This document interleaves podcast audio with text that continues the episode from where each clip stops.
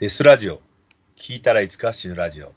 このラジオは不思議、不条理、不幸、不謹慎な事件を我々、イットとキャットがそれぞれ紹介しコメントします。差別的であったり、一方的な視点での意見がありますが、気にしない人だけ聞いてください。はい。はい。デスラジオ、えーエピソード35ですね。うん。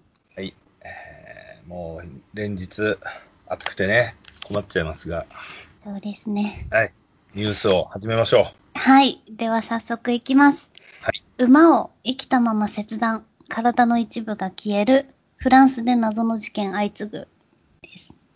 えーフランスの農場や牧草地で馬の体が切断される謎の事件が相次ぎ、警察は犯人特定につながる情報提供を呼びかけている。被害に遭った馬の大半が生きたまま切りつけられて体の一部が持ち去られており、その理由は分かっていない。えー同国フランスで過去数ヶ月の間に切断された状態で発見された馬やロバは約15頭。で、えーということなのですが、最近フランス各地で発生している生きた馬を虐待して体の部位を切り取るという、えー他の10約15件の謎の行為と、あ、が起こっているということですね。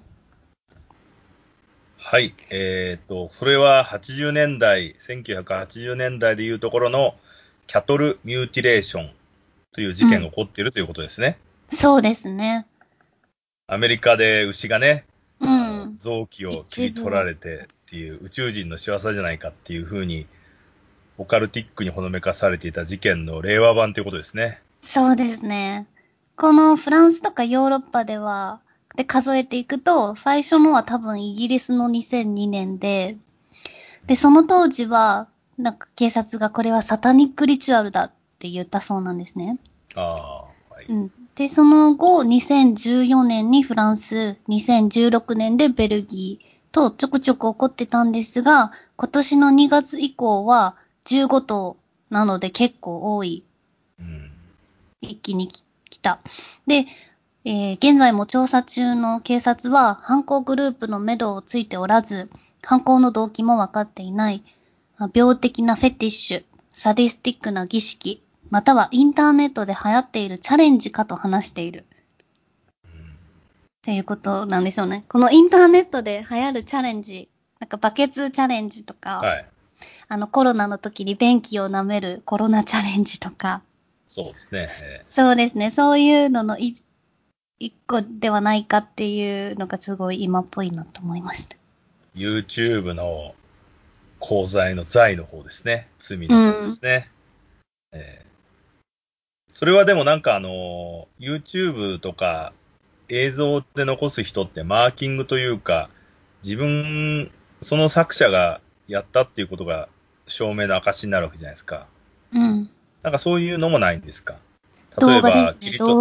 うん。切り取られた馬の体に何かの文字が書かれてたとか、夜勤が押されていたとか、ただ単に切り取られてただけ。そうですね。多分俺がやったっていうような動画とかが見て回ってるっていうのはまだ聞いてないです。で、まあ目や耳、骨の一部などが生きたまま切り取られているんですけど、はい。まさに生き馬の目を抜くっていうことなんですけど、多分一人では相当難しいああ、そうので、ね。まあ複数で襲ってるんじゃないかうんということなんですけど。骨の一部って難しいですよね。どういうことなんだ？えぐってますよね。どこの骨なんだっていうね。結構、骨を、骨を削るって致命的じゃないですか。うん。死んじゃう可能性もありますよね。うん。まあ死んでます、馬は結構。あ馬は全部死んでるんだバタして死んでます。うんはい。うん。生きてるのかと思ったし。殺されてるわけね。まま、そう、虐待されて、その後放置されたため死んでたっていう。ああ、なるほど。そうなんですよ。まあ、馬もね、暴れたりするからね、ちょっと気づかないすごい力だと思いますよ。ねうん。えこの間なんかネットで見たんですけど、スコットランドだかあの、イギリスの北の方の馬って、ものすごくでかいんだよね。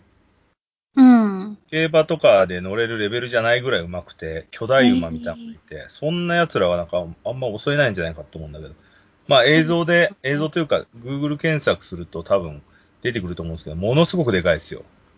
ななんか普通まあの馬でも、近くにこう、ええけね、乗馬するときとか、近くに行くと思ったより大きいし、強そうって思いますよね、なんか。そうそう。あと、普段見ないし。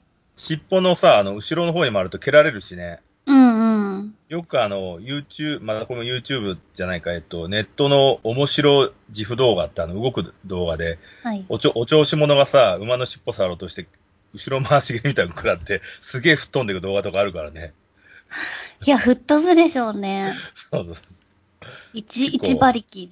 すごい。う。そういや、そうですよ。ですからね。だか、ら、そうやって馬を殺せるっていうことは、馬の性能を知ってるってことですよね。どこのた部分に立ったら。そうですね。確かに田舎の人かもしれない。あと、競馬のさ、あの、馬に被せるやつみたいに前しか見えないような布を被せてねう、んそれで襲ったりしてるのかもしれないですね。確かに。テクニックもいりますよね。うんでも、その馬が襲われてるってことは、人間が飼ってる馬ってことですよね。野生の馬ではなくて。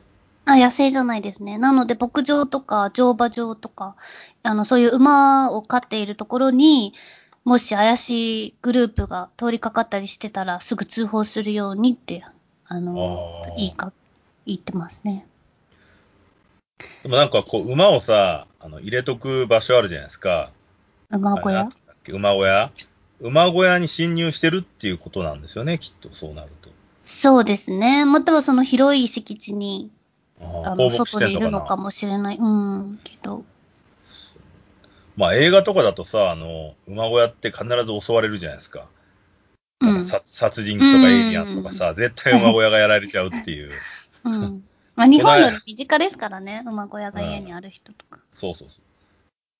まあでも今だったらね、セコムみたいなのとかね、なんか監視カメラとかつけときゃいいのにって思っちゃうけどね。そそんなこともできないぐらい田舎なのかっていう。う。ね別に肉を売るとかでもなく殺していくだけなんですよね。ねうん。で私、最近、あの、あはいまあ、まあ、小さいヤモリにですね、コオロギをやるっていうことをししたんですけど、まあ、人生で初めて体験したんですけど、え。餌として？餌としてね。はい。そう。で、すごい長いピンセットで、コオロギをまずピッて掴んで、あで、そのコオロギを近づけたら、ヤモリが食べるんですけど、はい。なんか、コオロギすごい小さいのに、すごい力なんですよ。で、うんあの、パクって食べてくれないときは、うん。もう一本の長いピンセットで、頭と胴体をつまんで、引きちぎらないといけないんですよ。ああ、よ、なんというか、この、あれですよね。えー肉を、肉とか匂いを出す？そうです、そうです。そうですよね。そう、引きちぎって、中の白い、なんか、肉みたいなところうん。をうん、ちょっと舐めさせて、あ、これコオロギだって思って食べさせるっていうはい。ことなんですけど、もうコオロギあんなに小さいのに、まあ、後ろ足結構大きいじゃないですか。曲がってる。うですねの足の力とかすごいんですよ。でも私も初心者だから、ピンセットをもう、もう力いっぱい押さえてないと、多分逃げられるっていううん。ぐらいコオロギ暴れるし、なんかこう、ブリブリって引きちぎるの結構怖かったですよ。ああ、まあまあ、そうですよね。人間に例えると、頭をムンズと掴んで、引きちぎるみたいな引感じだもんね。きちぎる。そう。で、だから、イットさんなんか殺したことありますか？殺しですか？うん。私に殺しを尋ねますか？生きたものを殺したことがある。とはい。ネズミ、最近だとネズミ、ゴキブリは、ゴキブリはもう毎日のように殺してますけど、えうんうん。ネズミはね、あのーあのーネズミ捕りっていうか、あの、今さ、あの、粘着のボードみたいな、粘着ボードみたいなのが売ってるんですね。うん。ネズミってね、あの、なかなか殺せなくて、例えばゴキブリだったら、あの、バルサンみたいなのあるでしょ？うん。バルサンみたいに空煙を気中に、そうそう、散布して、窒息死させるみたいな。で、あれって、今ってかなり研究が進んでて、あんまり人間、哺乳類に被害がないんですよ。ようにできてるんですよ。はい。だから、ゴキブリとか虫系は殺せんだけど、哺乳類は死なない。うん。犬とか猫とか、だから当然ネズミも哺乳類に含まれるんで、うん。死なない。うん、で、哺乳類を殺す液を散布すると、他の動物とかにもダメージが強いわけですよ。ネズミを殺すバルサンみたいなのがもしできたとしたら人間もやられちゃうし、うん。犬や猫もやられちゃう。だからネズミってね、その動物だからきついんですよね。で、うん彼らを撃退するレモンの果汁のスプレーみたいなのもあるんだけど、でもそんなのやったってね、効かないんですよ。慣れちゃうから。当然動物だから頭がそこそこ良くなっちゃうんで、うん。経験則とかで賢くなっちゃうんで、なかなか追い立てられないんですね。でも、罠、原始的な罠である、その粘着ボードっていうのは誰でも引っかかるわけじゃないですか。犬、猫、人間。当然ネズミも引っかかるわけですよ。うん。それで、犬、猫、人間が通らなくてネズミしか通らないであろう箇所に置いとくと引っかかるんですね、ネズミが。うん。で、そいつらも当然学習するから、一回引っかかって逃げ切った場合はそこはあんま踏まないんですよ。はい。だから本当大変なんですけど、最近ね、その、ネズミを殺すための通り道っていうのを私結構発見して、あと自分でそこに通るように誘導するっていう、いろんなものを置いて。うん。うん。そしたらね、最近よく引っかかるようになって、うん。ちっちゃいあのにネズミって2種類いて、クマネズミと、あとドブネズミって言って、クマネズミっていうのはちっちゃいんですよ。うん。なんかね、イメージだとね、ひよ、ひあの、スズメみたいな感じの大きさの、うん。ちっちゃいスマホぐらい？スマホよりもちっちゃいかな。うん。でもそれつらの性能は、軽いから壁とか結構頑張って上がったりするんですね、ジャンプうしたり。ん。ちょろちょろ。だからこう、そうそうそうそう。屋根裏にいて、夜になると下に降りてきたりとか、そういうことをするネズミ。だけど、そいつらはちっちゃくて軽い分、粘着ボードについたらまず抜けられない。うんだから、かかなり殺しやすいんです。でも、ドブネズミの方は、ドブネズミってあの、イタチぐらい結構でかくなるんですよ。成長うして。ん。なんか昔渋谷の夜とかで通ってるの見てびっくりした覚えがある。そうそうそうそう。そんなのがね、うちの1階の主でいたんですね。へえ。で、よく殺そうとして、なんかあの、いろんなことやったんだけど、なんかそいつがね、もう一緒に住んでる仲間だろみたいな感じで、なんか、キーキー吠え立てたり、なんか俺の足をにタックルしてきたりするわけですよ。ええ。すごい。同同居人のふりみたいな感じになってきて、うんちょっと腹立たしいんだけど え面白かったって。そうそう。仲間だろみたいな感じで、こう、うろうろしたりしてたんだけど、でもそいつをやっとね、撃退できて、そのボードからね、最初逃げた、逃げちゃうんですよ。その体重があるから。うん。あと、ネズミってね、なんかやっぱ汚いから、あの、足の裏とかにゴミがついてて、うん。粘着質を、それでなんとかこううん、油とかで逃げちゃうんだよね。うん。で、1回目は、なんか前足が多分ついちゃったんだよね。その粘着質のやつに。うんそれで前足についてるから、後ろ足で踏ん張って、そのボードを、置いてあるボードごと引っこ抜いて、こうバタバタバタバタやってたのね。それで逃げ切ったんだよね。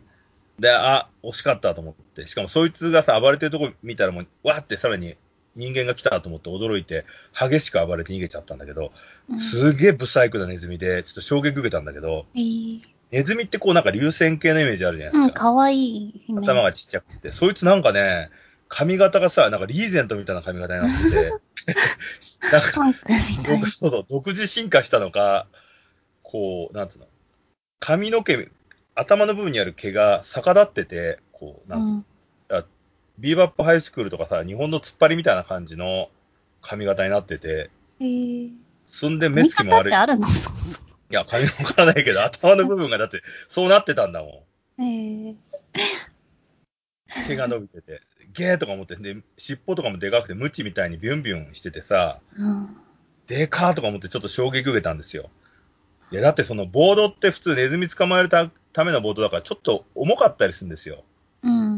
こんなのを振り切って逃げるぐらいのパワー持ってたから、うん。なんだこれとか思ってうん。びっくりしたんだけど、その後またちょっと、あの、しあのー罠を凝らしてね、またこいつがこのルートだったらこの辺引っかかるんじゃないかなと思ったら、次がね、見事引っかかってくれたんですよ。うん。それはね、なんかね、ジャンプしてそこを飛び越えたら、そこに乗っかるような場所みたいなところに置いといたら、ちゃんとジャンプしてくれて、下半身から怒ったのね。そしたらもう逃げれないんですよ。うん。だから、ああ、やったと思って、それで降りてったら、ものすごい、もうけたたましいさ、キッヒッヒッヒみたいな声を上げて、ちょっと今日、うわ、気持ち悪いとか思ったんだけど、えーでももう、観念したのがじっとしてたんで、そのボードをペタって挟んで、それで、あの、ビニール袋に入れて閉めて、生ゴミとして出しました。生きたまま？生きたまんま。でも彼はもうそれで終了ですよ。うんうん。ちっちゃいねでも、まだ泣いてたりするんですか？ななんかビニール袋にいた時点で黙ってたね、観念したのか。えーそれでやっとうちのいたネズミが全部殺せたかって思ったら、これがさ、うん。あのー神の見えざる手っていう あのビジネスの言葉があるじゃないですか。はい。ですよ。それなんですよね。神の見えざる手によってまたネズミがね、補充されてくるっていう、この、うん。どういうことだよと思うんだけど、でもネズミってネズミ子みたいに、ネズミ子みたいにっていうか、ネズミ子がネズミみたいに子供をいっぱい産むから。いや、それはだからつがいの場合じゃないですか。うん。大体ね、ネズミってね、一匹しか来ないんですよ。あ、そうなんですか？そう、セットで来ない。それでだからその神の見えざる手のように、う。うん。この、私のいるところはその280、290店舗あるから、そこに一匹ずつ多分入れたり、ふってしてんだよね。縄張りがあるんだと思うんだよね。はいはい。そこで寂しく一匹でいる。増えてるっていう、一回だけ増えてるイメージあったけど、全滅させたんで、うん。それも通り道に粘着のやつを置いといたらクマネズミだったけど、なんかそれもすごくて、泣いて助けを呼ぶから、仲間が寄ってって、仲間もみんな引っかかるんだよね。だから、1枚のコードに3匹ぐらい引っかかってて、しかも重なるように X 字、ば X のようにさ、バツ字の状態で重なって死んでたりして、へえ。なんかね、そういう助けなくてもい意識が多分あったんだよね。まあでもしょうがないからさ、そんなの。勝手にさ、不法侵入してるわけじゃんうん。イントリューダー、イントリューダーしてるわけじゃん。だから、しょうがないで撃退するっていうさ、だからまあ。いや、でも、クマネズミみたいなちっこいのはいいわけですよ。うん。言っちゃえば、あの、なんつうの、洗面器に水入れて、そのボードをべちゃってつければ、水、水で死ぬから、溺死するから。でもやっぱでかいのってさ、うん。洗面器にすら入らないぐらいでかいからね。うん。巨大なやつで。だからもいや、う、それ絶は、対殺したとしたら殺してる感すごいと思うんですよね。私もそんな大きな哺乳類殺したことないから、もうコオロだけで結構、ふわーって思っちゃった。でも溺死が一番楽ですよ。水につけときゃ死ぬんだから、なんだって動物は。うん。うん。までも、そ。の、押さえつけなきゃいけない時の、うん、のまあまあそうだそうだ、フルスロットルだよね。いや、すごいよ。だってネズミのパワーってすごくて、その、ボードに引っかかってると、そう、髪を食いちぎって出ようとしたりするからね。無理なんだけどさ、その体がくっついちゃってるから。うん動く頭だけで、髪のヘリを噛み切っちゃって、すげえギザギザにしてたりとか、へーでまあ、あとネズミって3日食わないと死ぬっていうぐらいなんで、何でも食うんですよ。うんうん。だからプラスチックのさ、お菓子とか入れてるプラスチックのボードがあったら、そこをさ、あの、大脱走とかみたいに掘って穴開けたりするからね。家具を？プラスチックのさ、プラスチッックの。クの、こう、入れ物っていうか、上から押さえてさ、留め具みたいなんで留めるうん。ケースがあるとするでしょ、はいはいそれは大きさは自由でいいですいいですけど、いいですけど、そこに例えばさ、一回開けてしまったお菓子とかを、あの、輪ゴムとかで包んで入れておくと、匂いが漏れるから、そいつが来ちゃうんだよね。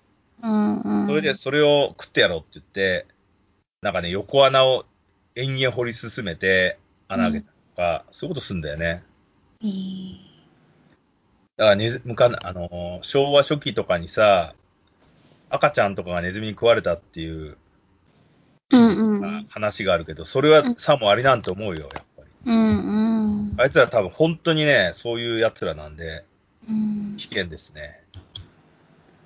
すだから。ドブネズミとかクマネズミとかは多分共生、共存できないよね。やっぱ人間のさ、あの、ものをすべて食い荒らしちゃうし、この間なんてさ、なんかお土産でもらった紅茶のティーバッグあるじゃん。うん。あれ、うかつに、うかつにちょっとテーブルの上に置いといたら、もうバラバラにされてたからねえ。ー、匂いがするからさ。お茶の葉っぱ。お茶の葉っぱ。でも食えない、食えなかったらしくって、錯乱した状態で逃げてってたけど、うんムカつくよね、なんかね。本当だね。そんなきっちり締めないといけないんだ、全部。ネズミ対策はね。うん。だけど、普通の日本家屋、ちょっとこう、この話を聞いてる人は、いや、お前は一体どこに住んでんだって話だと思うんですけど、うんうん 日本かよって感じだけど。普通の日本家屋だったら、ネズミとかゴキブリってそうそう侵入してこないわけじゃん。特にゴキブリが入ってきたとしても羽があるから、ネズミなんてそうそう侵入してこないよね、アパートとかマンションで。まあ、マンションとかだと絶対ね。そう。でも、飲食店は来るんですよ。そうですそね。ううん食べ物の匂いがするから。うんできちゃうんですよね。いくらこう、入れないように努力しても、普通に壁とか掘ってきやがるから。でね、あの、穴が開いちゃったりするわけですよ、ネズミが掘ったりして。そこにさ、うんあの、有刺鉄線みたいなのあるでしょ、はい有刺。鉄線の、まあ、要は金、えっ、と、金だわしみたいなので、トゲトゲがついてるようなのがあって、それをそいつらのネズミの穴に突っ込んでおくのね。そうすると、刺さっちゃうから学習して、そこから来なくなるんだけど、うんやってもあんま意味ないんだよね。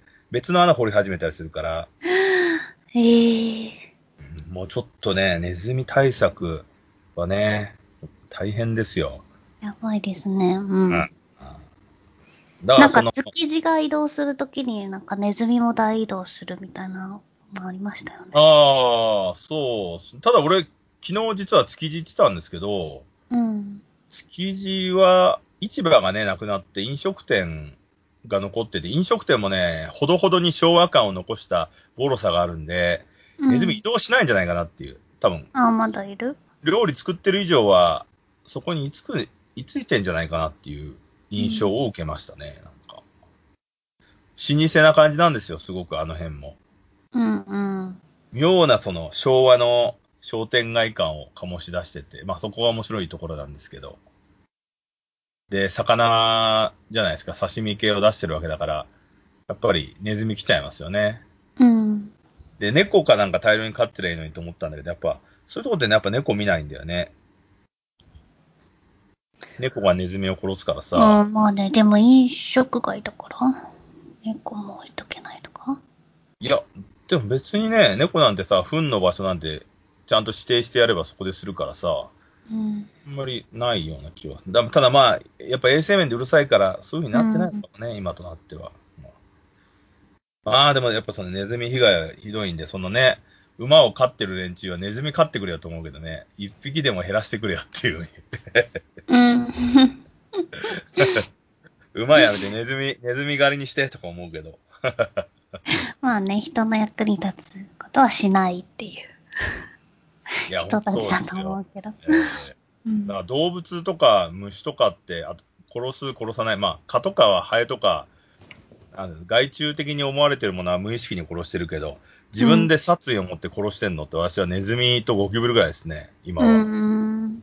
えそうですよね。まあ私は本当コオロギを、こう、殺すのが初めてで、あの、頭と胴体引きちぎれても、全然動いてるんですよね、両方。ピクピク動いてて、しばらく。えそうですね。そう、なんかそれでもすごいエネルギーを感じて、こっちも使ったから、なんか馬を生きたまま切り取るなんて、本当に殺人レベルでスリリングだと思いますよ。絶対やりたくないけど。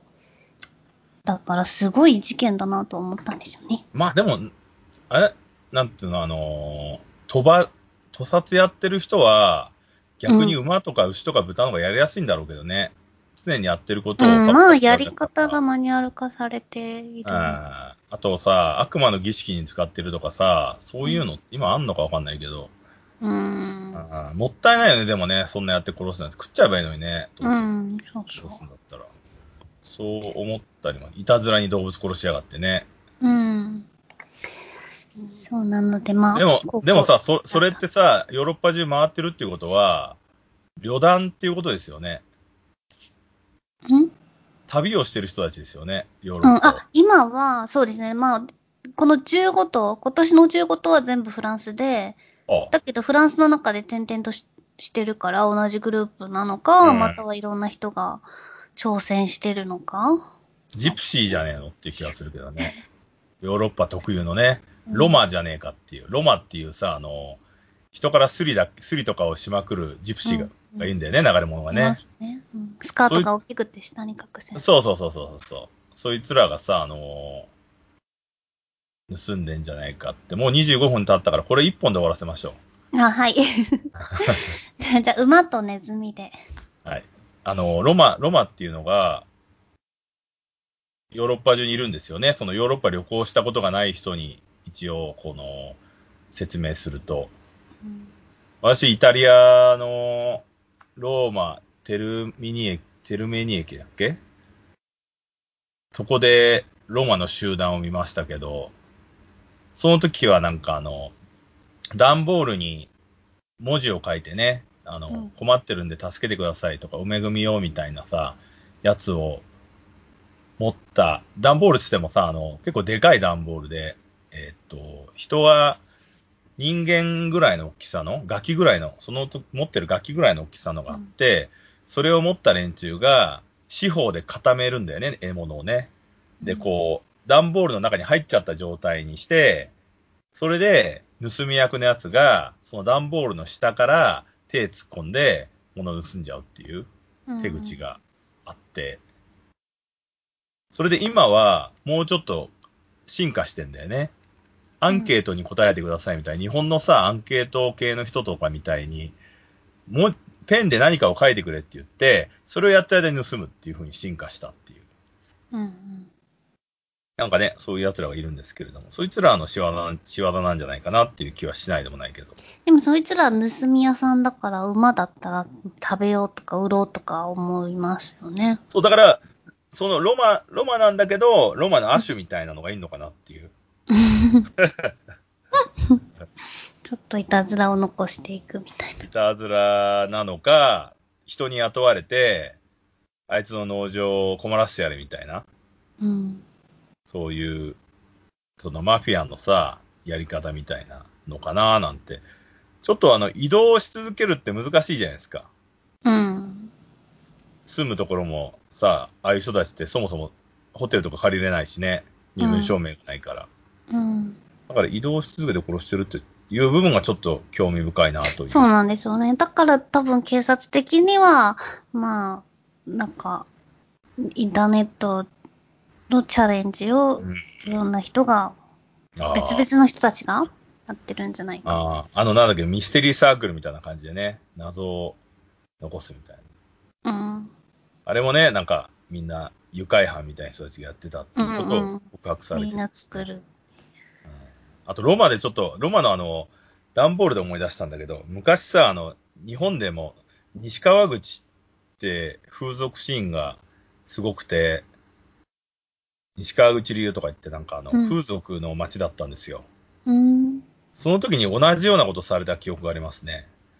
それはさ、あの、ロマみたいにお恵みようじゃなくて、やっぱでっかい看板持ってて、あの、縦看っていうかさ、なんつうの、板にさ、一本棒が真ん中に走ってて、その棒の部分持ってさ、うん。そこの板のところに、なんか、3000円ぽっきりとかさ、なんかあの、で、女の子の写真とか貼ってあって、うん。うんで、店名が書いてあって、こうやって揺すってさ、人に見せるみたいな。うん。それが、その、西川口のね、某ストリートですげえいるんですよ。いたんですよ。もう駆逐されちゃったけど。うんで、それがワイワイワイワイやってきて、で、その、歩いてると、そいつらが、こう、寄ってきて、かやっぱ固められちゃうんだよね。し四方にさ、その、ボードを突きつけられて動けなくされちゃうっていう。で、うんどれか選ぶまで返しませんよとかって言われるっていう、なんか、へえ。ロマと一緒だなと思って。うん。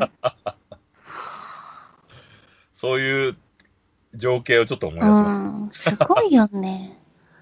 メンタルもすごいよね。だから世界中でやっぱやること一緒なんだなってちょっと思っちゃいました。うんはい。そうですね。まあちょっと今日はね、あの、一本長く話しちゃったんで、はい。じゃあ、こんな感じで終了という、はい。えーアップデートの情報は Twitter、インスタで発信しているので、ハッシュタグ、デスラジオで検索してみてください。はいそれではまた。はい。